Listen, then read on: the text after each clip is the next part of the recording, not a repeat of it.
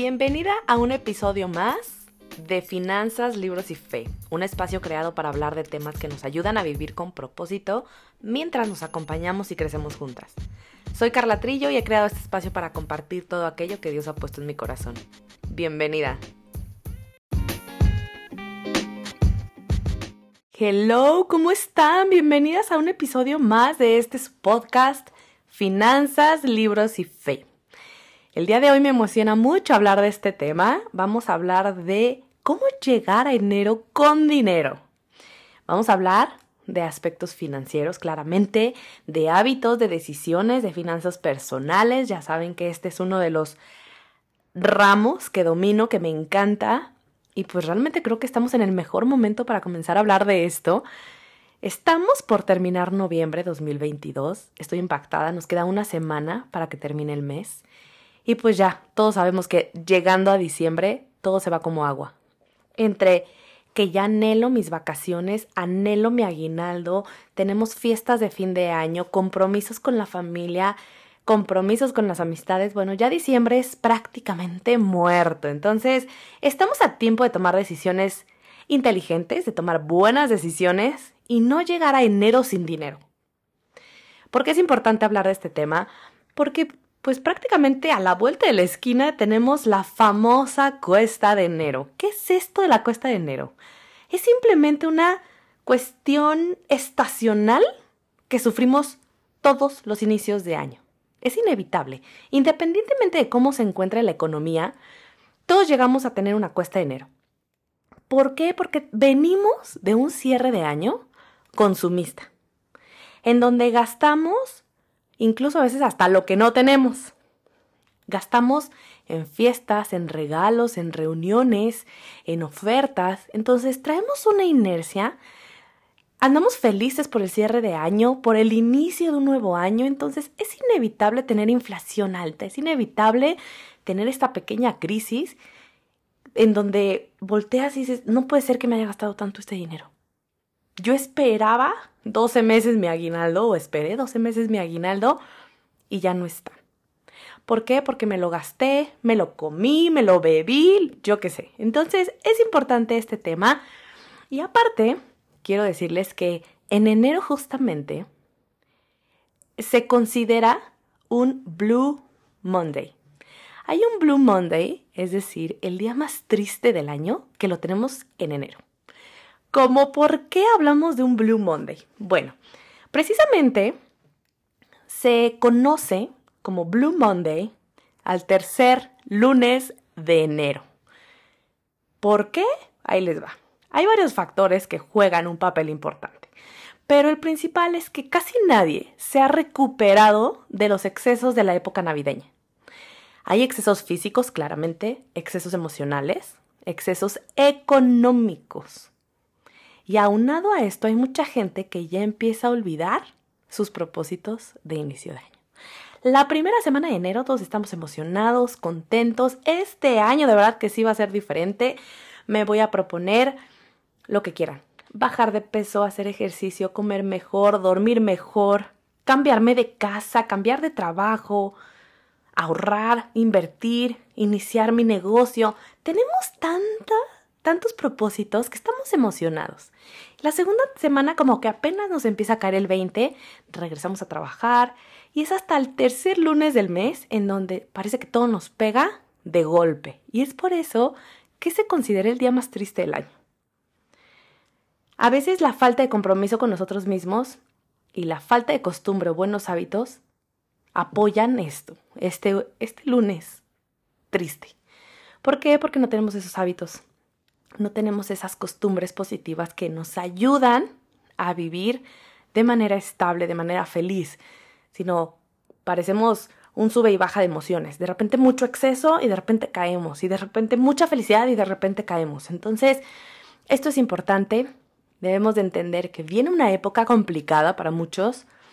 Y pues bueno, quiero también iniciar este, este tema antes de entrar en ciertos tips o recomendaciones que yo les quiero dar con algo que quiero que se queden, por favor.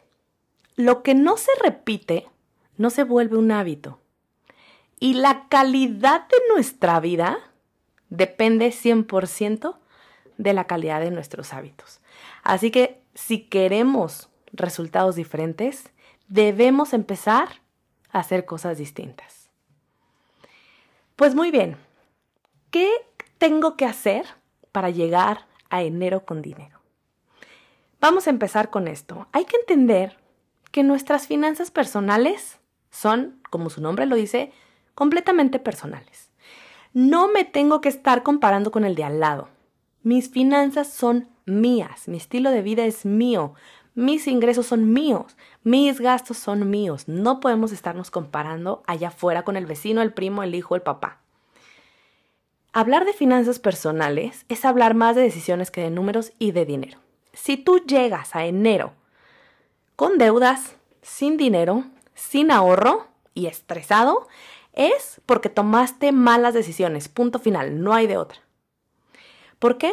Porque hay gente que gana menos que tú, que recibió menos ingreso o menos aguinaldo que tú y llegó con un ahorro y llegó con menos deudas. No es qué cantidad de dinero me está llegando, sino qué estoy haciendo con el dinero que me llega y qué decisiones estoy tomando. Hablar de finanzas personales es tener una sana relación con el dinero, sabiendo qué es y para dónde va. ¿Qué es el dinero? Es un medio. En el momento que yo empiece a ver el dinero como un fin, prácticamente ya valí. ¿Por qué? Porque es el medio para lograr ciertas cosas. Y debo entender qué quiero lograr, cuál es mi propósito, hacia dónde voy, para saber utilizar sabiamente mi dinero. ¿Ok?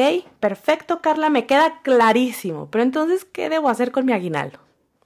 Si el día de hoy, digo, acaba de pasar el buen fin, entonces seguramente mucha gente ya pasó el tarjetazo, ya gastó, y está bien. Espero que esas compras hayan sido buenas, pensadas, inteligentes y sobre todo que hayan comparado para ver si era en realidad una buena oferta. Ya pasó el buen fin, vienen otras fechas. Hay quienes celebran el Cyber Monday y después vienen las ofertas y no sé qué tanto. Entonces, bueno, necesitamos comprender que el paso número uno y voy a sonar como disco rayado porque esto lo digo siempre, pero es que es importante. Uno, haz tu presupuesto, haz un presupuesto real y apégate a él. Debo de entender cuánto gano y cuánto gasto. Créanme, conozco gente que no sabe ni cuánto gasta ni cuánto gana. No debemos de tener una idea, como que gasto 20 mil pesos al mes o más o menos mis gastos fijos son de 10 mil. No, debemos de tenerlo muy claro. Lo que no se mide no se puede mejorar. Así de sencillo.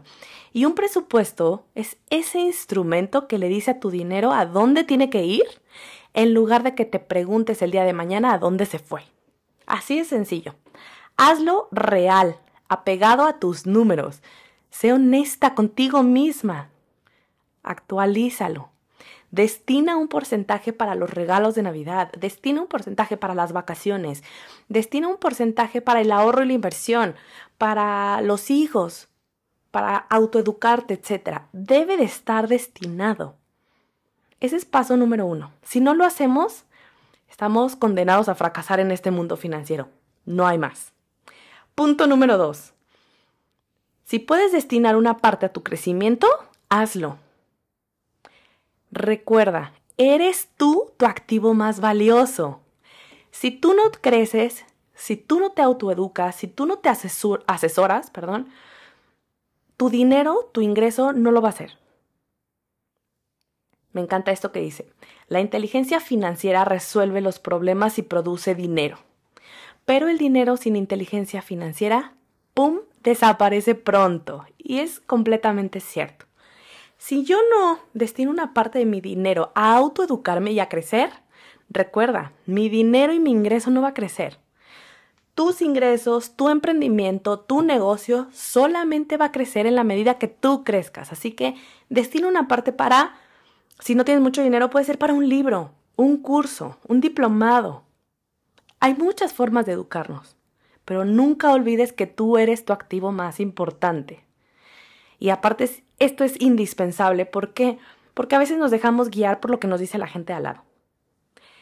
Y no es así. Lo que le funcionó a mi vecina o a mi tío o a mi primo, no forzosamente me va a funcionar a mí. Entonces necesito entender cómo funciona mi mente, qué quiero, qué instrumentos son para mí, cómo hacer crecer mi negocio, si me interesa el emprendimiento, qué debo de hacer.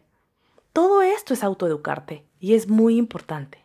Hoy que te llega dinero, aparta un poco de ese dinero para esta, este rubro importante. Punto número 3. Estipula un porcentaje o monto, si se te eh, acomoda mejor, para el ahorro y la inversión de largo plazo. Es importante.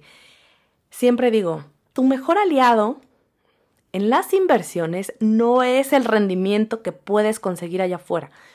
Siempre es interesante y siempre es importante buscar un rendimiento positivo en nuestras inversiones, sí, claramente, pero tu mayor aliado, ojo, escucha esto, es el tiempo, así que entre más pronto inicies una inversión de largo plazo, mayor beneficio y mayores frutos vas a tener. ¿Por qué? Porque el dinero sí tiene la capacidad de multiplicarse solo, pero necesita un tiempo de maduración.